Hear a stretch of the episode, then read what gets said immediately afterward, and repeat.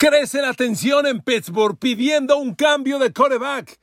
La mayoría de los analistas en Estados Unidos y la afición en Pittsburgh están votando por mandar a Kenny Pickett a la banca. Sorprendentemente es Mason Rudolph el coreback que la afición quisiera ver en el campo. No más de Kenny Pickett. Tampoco quieren ver a Mitch Trubisky. Es Mason Rudolph el coreback que pide la afición. Corren versiones de que el coach Mike Tomlin está perdiendo el vestidor. Los jugadores empiezan a darle la espalda a Kenny Pickett y en desagrado con el coach se siente, se percibe tensión en el locker room de los Steelers. El brusco cambio que hizo Buffalo la semana pasada, despidiendo a su coordinador ofensivo, le mete presión a Pittsburgh para hacer un cambio inmediato. Mike Tomlin solo guarda silencio mientras jugadores estelares como George Pickens y Najee Harris claramente expresan su inconformidad. En otro territorio, los 49ers han perdido un jugador clave, el safety All Pro Talanoa Jufanga, fuera el resto de la temporada. Queridos amigos, bienvenidos a mi podcast. Un saludo, un abrazo. Pocas veces toco un equipo dos días consecutivos. Hoy lo amerita. El tema en Pittsburgh está que arde. Y está que arde porque la afición está enfadada. Y no es posible lo del domingo. Ayer lo detallamos paso a paso en el podcast y hoy es motivo de otro análisis porque amigos, la gente en Pittsburgh no quiere más de Kenny Pickett. Miren, incluso a mí en una opinión muy personal, me parece que el debate Matt Canada-Kenny Pickett ya no existe. La gente entiende que el responsable de la crisis es Kenny Pickett y al que quieren ver en la banca es a Kenny Pickett. Usted dirá, ¿crisis? ¿Con una derrota? Amigos, Pittsburgh es un equipo que hace un rato no camina y en este podcast vamos a analizar qué puede ocurrir o no en Pittsburgh y cuáles serían los caminos ideales. Y es que miren amigos, la vida nos pone momentos, etapas. Las oportunidades se abren de repente cuando no lo esperamos y están ahí. Y tú tienes que ser capaz de estar listo y aprovechar la oportunidad en el momento que se abra. Te pasa a ti, me pasa a mí en la labor que tengamos. En un equipo de fútbol americano, que se mueve alrededor de nuestras vidas igualmente, le ocurre igual. A ver, Pittsburgh está seis ganados, tres perdidos. Le vienen dos juegos durísimos y el destino decide que en esos dos juegos durísimos, sus rivales, Cleveland y Cincinnati, pierden a su coreback titular. Y Pittsburgh sí tiene a su coreback titular. Entonces, ¿cuál es la conclusión inmediata obligada? En una liga de corebacks, si tus rivales no tienen el coreback titular, y tú sí, tienes que ganar. Es una gran oportunidad. Y de pronto pasa lo que pasa. Lo del domingo es imperdonable. Como Pittsburgh, Tomlin y Kenny Pickett perdieron ese partido, perdónenme el francés, no mames. ¿Qué oportunidad más grande desperdiciada? Y viene Cincinnati, que es un escenario igual, equipo poderoso sin coreback. Joe Burrow fuera. Tienes que ganarlo. Pero ya con Kenny Pickett, más a Kenny Pickett, por Dios. Miren amigos, uno de los periodistas comunicadores más populares e influyentes en Pittsburgh es Bob Pompeani. Bob Pompeani en su cuenta de Twitter ayer puso la pregunta, ¿quién debe ser el coreback titular de los Steelers en contra de Cincinnati? Y obviamente puso a Kenny Pickett, Mitch Trubinsky y Mason Rudolph, los tres corebacks de Pittsburgh. Cuando yo chequé esta entrevista publicada en el, en el portal de Twitter de Bob Pompeani, ya se habían registrado más de 9 mil votos. 9 mil votos. Es una muestra muy interesante. Pues ahí le van los datos. Que Mitch Rubinsky sea el titular, 16.9% de votos. Que Kenny Pickett sea el titular, 26.8% de votos. Que Mason Rudolph sea el titular, 56.3% de votos. La gente quiere a Mason Rudolph. Y es que amigos, qué triste para Pittsburgh. Tienes un mal quarterback, Kenny Pickett, pero ¿sabes qué? Tienes un suplente peor. Mitch Trubinsky no sirve para nada. Entonces la gente quiere ver a Mason Rudolph. La última vez que Mason Rudolph fue coreback titular en un partido de Pittsburgh fue en la semana 17 del 2021. Mason Rudolph como titular en Pittsburgh tiene récord de 5 ganados, 4 perdidos, 1 empatados. Un empatado. Ha lanzado para 2.366 yardas con 16 touchdowns, 11 intercepciones.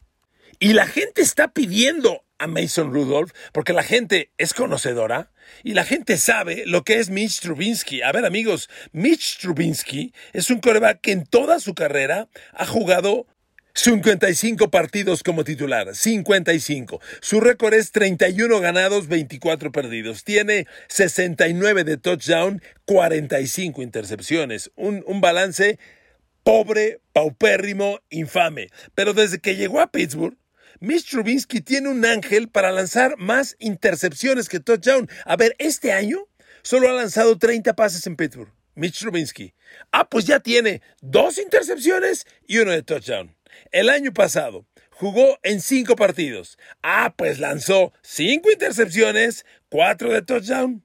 Hace dos años jugó casi nada. Ah, pues lanzó una intercepción, cero de touchdown. No mames. Este cuate siempre lanza más intercepciones. La gente lo sabe. La afición en Pittsburgh no quiere a Mitch Trubinsky como reemplazo de Kenny Pickett. La gente quiere a Mason Rudolph. Claro, una cosa es lo que diga la gente y otra cosa lo que haga Pittsburgh, una de las organizaciones más conservadoras que tiene la NFL. Pittsburgh es tan exitoso como conservador. Es un equipo, uy, que cuida las formas antes que cualquier cosa. Pero eso en los tiempos actuales no siempre es lo correcto. Que Pittsburgh mande a Kenny Pickett a la banca, híjole, tendrían que ocurrir muchas cosas. Y es que, amigos, miren, los números de Kenny Pickett de veras son paupérrimos. Le voy a hacer un balance muy general de Kenny Pickett. A ver, ¿dónde está Kenny Pickett hoy? De acuerdo al rating, que es siempre la valoración que tienes que ver cuando buscas una cifra para identificar corebacks. De acuerdo al rating, ¿dónde está Kenny Pickett? Es el coreback 31 de la NFL. 31 le ganan, bueno, le gana Sam Howell de Washington, Justin Fields de Chicago, le gana Jimmy Garoppolo de los Raiders, que lleva cuatro semanas en la banca, le ganan todos. Pero miren amigos, creo que a estas alturas ya nadie tiene que discutir ni evaluar por qué la NFL es una liga de corebacks. A ver, anoche en el Monday Night vimos a dos corebacks elite, los dos corebacks del Super Bowl, Patrick Mahomes y Jalen Hurts. ¿Usted cree que Pittsburgh con Kenny Pickett puede retar a cualquiera de estos dos? Están años luz de lograrlo. Y mire, déjeme darle algunos números más muy simples. A ver, Kenny Pickett ¿Sabe cuántos pases de más de 20 yardas aire ha completado Kenny Pickett hoy, semana 11 de la NFL? Kenny Pickett tiene seis pases completos de más de 20 yardas aire. Seis pases en la semana 11. Es casi uno cada dos partidos. Ha lanzado 22, solo ha completado seis, pero eso no es todo. Además, tiene dos de touchdown, que está bien, y tres intercepciones. Quiere decir que Kenny Pickett en zonas profundas no existe. Pittsburgh es uno de los equipos con menos profundidad en la liga. Y le voy a dar otro número para que haga comparaciones. Una de las estadísticas que más checo yo para conocer la explosividad, el poderío ofensivo de un equipo son las jugadas explosivas, acarreos de balón, carreras de más de 20 yardas y recepciones de más de 20 yardas. El líder de la liga es Miami. Tiene al momento 53 jugadas explosivas, reitero, de más de 20 yardas, carrera o pase, en la temporada. 53. ¿Sabe cuántas tiene Pittsburgh? 28. Casi la mitad. Pero este análisis nos lleva a otra conclusión, porque mire, de esas 28 jugadas que tiene Pittsburgh explosivas, 21 son en jugadas de pase, 21 en 11 juegos. Menos de dos por partido, imagínese. Bueno, de esas 21 jugadas explosivas que tiene Pittsburgh, 13 son de George Pickens. El segundo jugador con más jugadas explosivas es Deontay Johnson, que tiene 3. Eh, George Pickens, 13, y el segundo, 3. No mames. A ver, aquí hay otra cosa también muy obvia. El único playmaker de Pittsburgh es George Pickens. Y entonces aquí abrimos el debate Matt Canada. Mire, amigos, es muy difícil para usted como aficionado y para mí desde mi visión periodística, que es la que pongo y trabajo y respeto, saber si es el coreback o el, o el coordinador ofensivo. Tendríamos que conocer el plan de juego, la llamada de cada jugada, jugada a jugada, y saber qué lecturas hizo Pickett es muy difícil. Por eso este show de Corran a Canadá yo no lo compro. ¿Por qué si juzgo al coreback? Porque tengo sus números. Los leo y los interpreto y aquí se los estoy interpretando y hay una clara lectura de lo que pasa. Ahora, dándole alas a los que dicen fuera Matt Canada, acabamos de hablar de George Pickens. De las 21 jugadas explosivas que tiene Pittsburgh por aire, 13 son de George Pickens. Y luego sigue Deontay Johnson con 3 y Jalen Warren con 2. Y se acabó. Allen Robinson tiene una, Calvin Austin tiene una y Najee Harris tiene una paupérrimo. Bueno, si George Pickens es tu único playmaker, dale el balón, ¿de acuerdo? Y miren, aquí sí metemos un poco lo que aprendemos, lo que vemos en televisión y nuestra interpretación.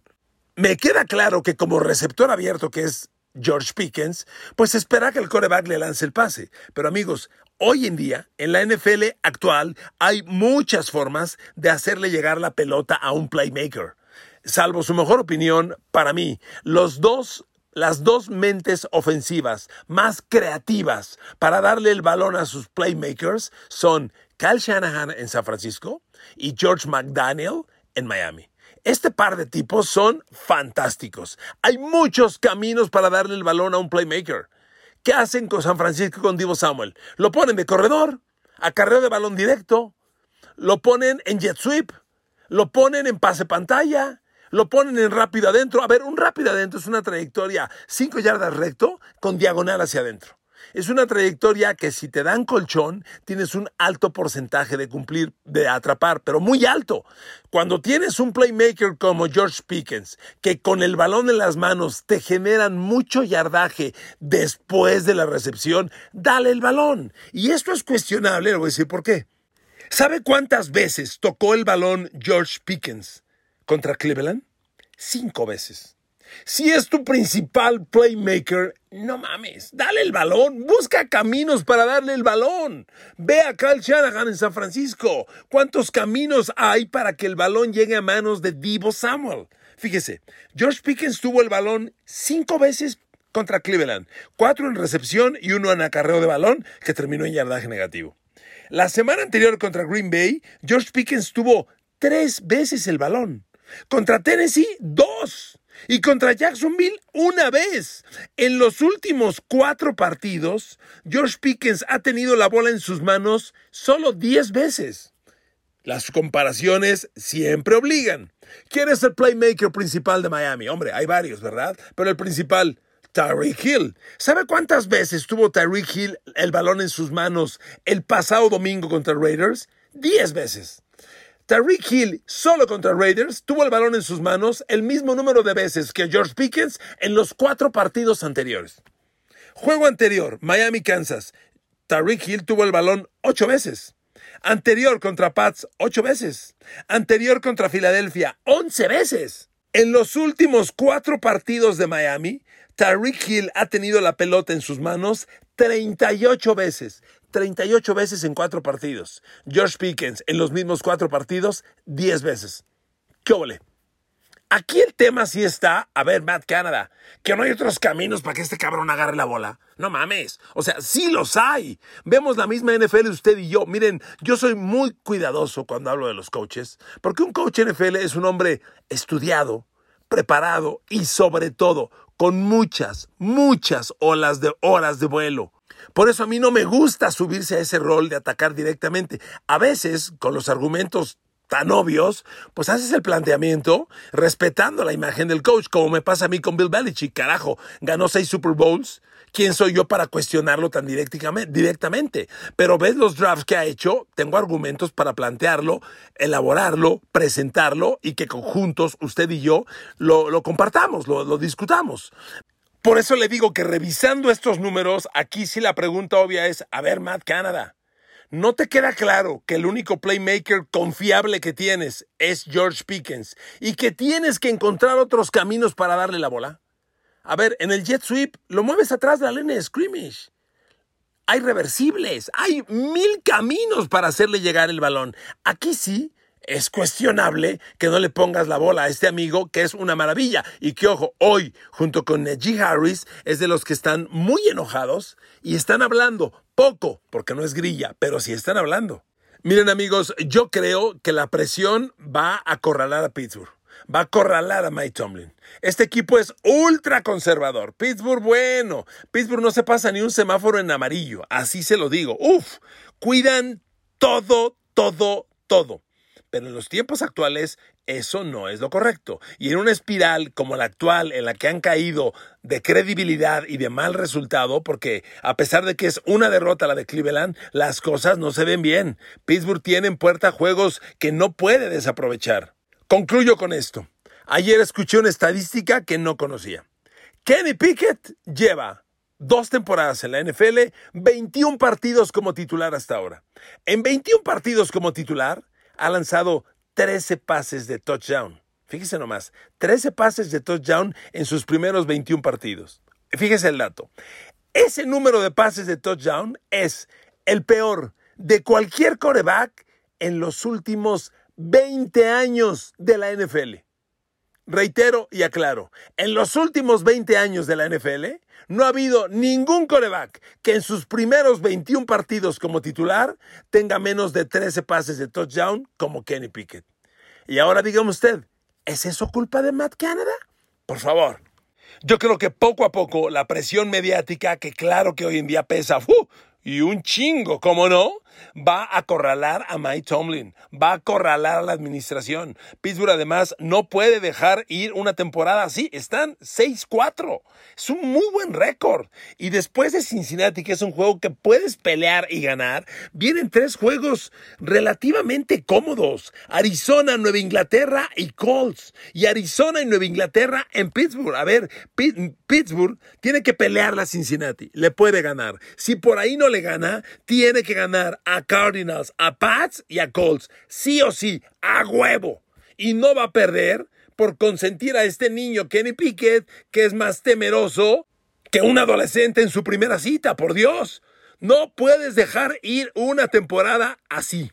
Y yo le aseguro que internamente en el vestidor hay presión y mucha presión.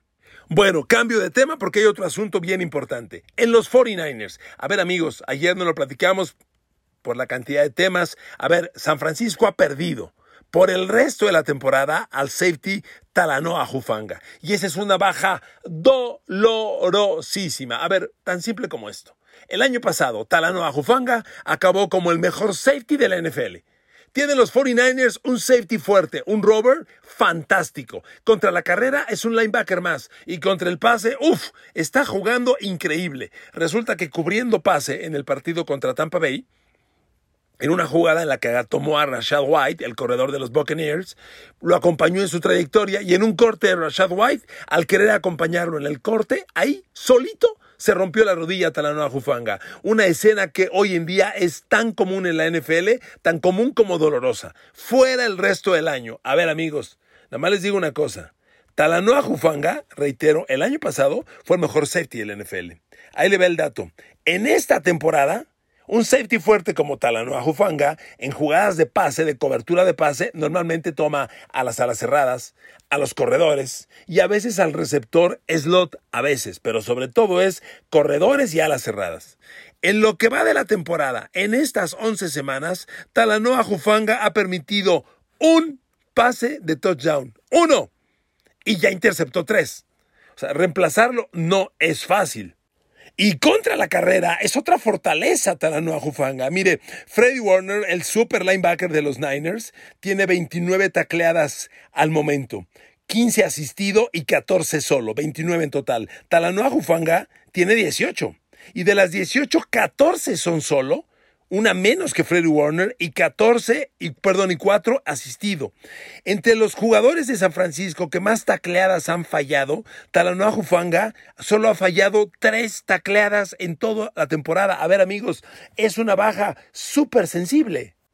Los 49ers lo van a reemplazar con Jair Brown, el novato tercera de draft de Penn State, un chavo que desde que llegó al campo de pretemporada ganó muchos adeptos, es muy querido y bueno, lo que hizo el domingo pasado no estuvo mal, pero le, repito, reemplazar a Talanoa Jufanga, a quien ya muchos comparaban con Troy Polamalu, eh, por el estilo de cabello, porque jugó en USC al igual que Polamalu y, que y porque Polamalu es amigo de Talanoa Jufanga y no solo es amigo, sino es una especie de tutor, lo ha guiado, lo ha asesorado, y ya llamaban a Taulanoa Jufanga el nuevo Polamalu. Bueno, reemplazarlo va a ser bien doloroso para 49ers. A ver amigos, que quede claro, la NFL ha entrado a una etapa decisiva.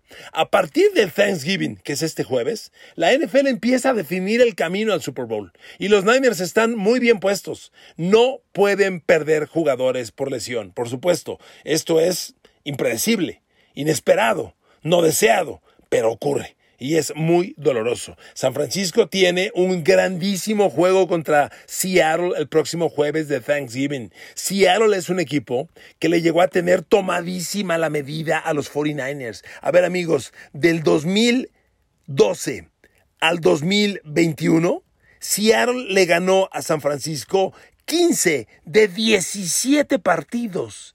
15 de 17, sí señor, del 2011 al 2021. 15 de 17. San Francisco ya rompió ese dominio. El año pasado le ganó los dos.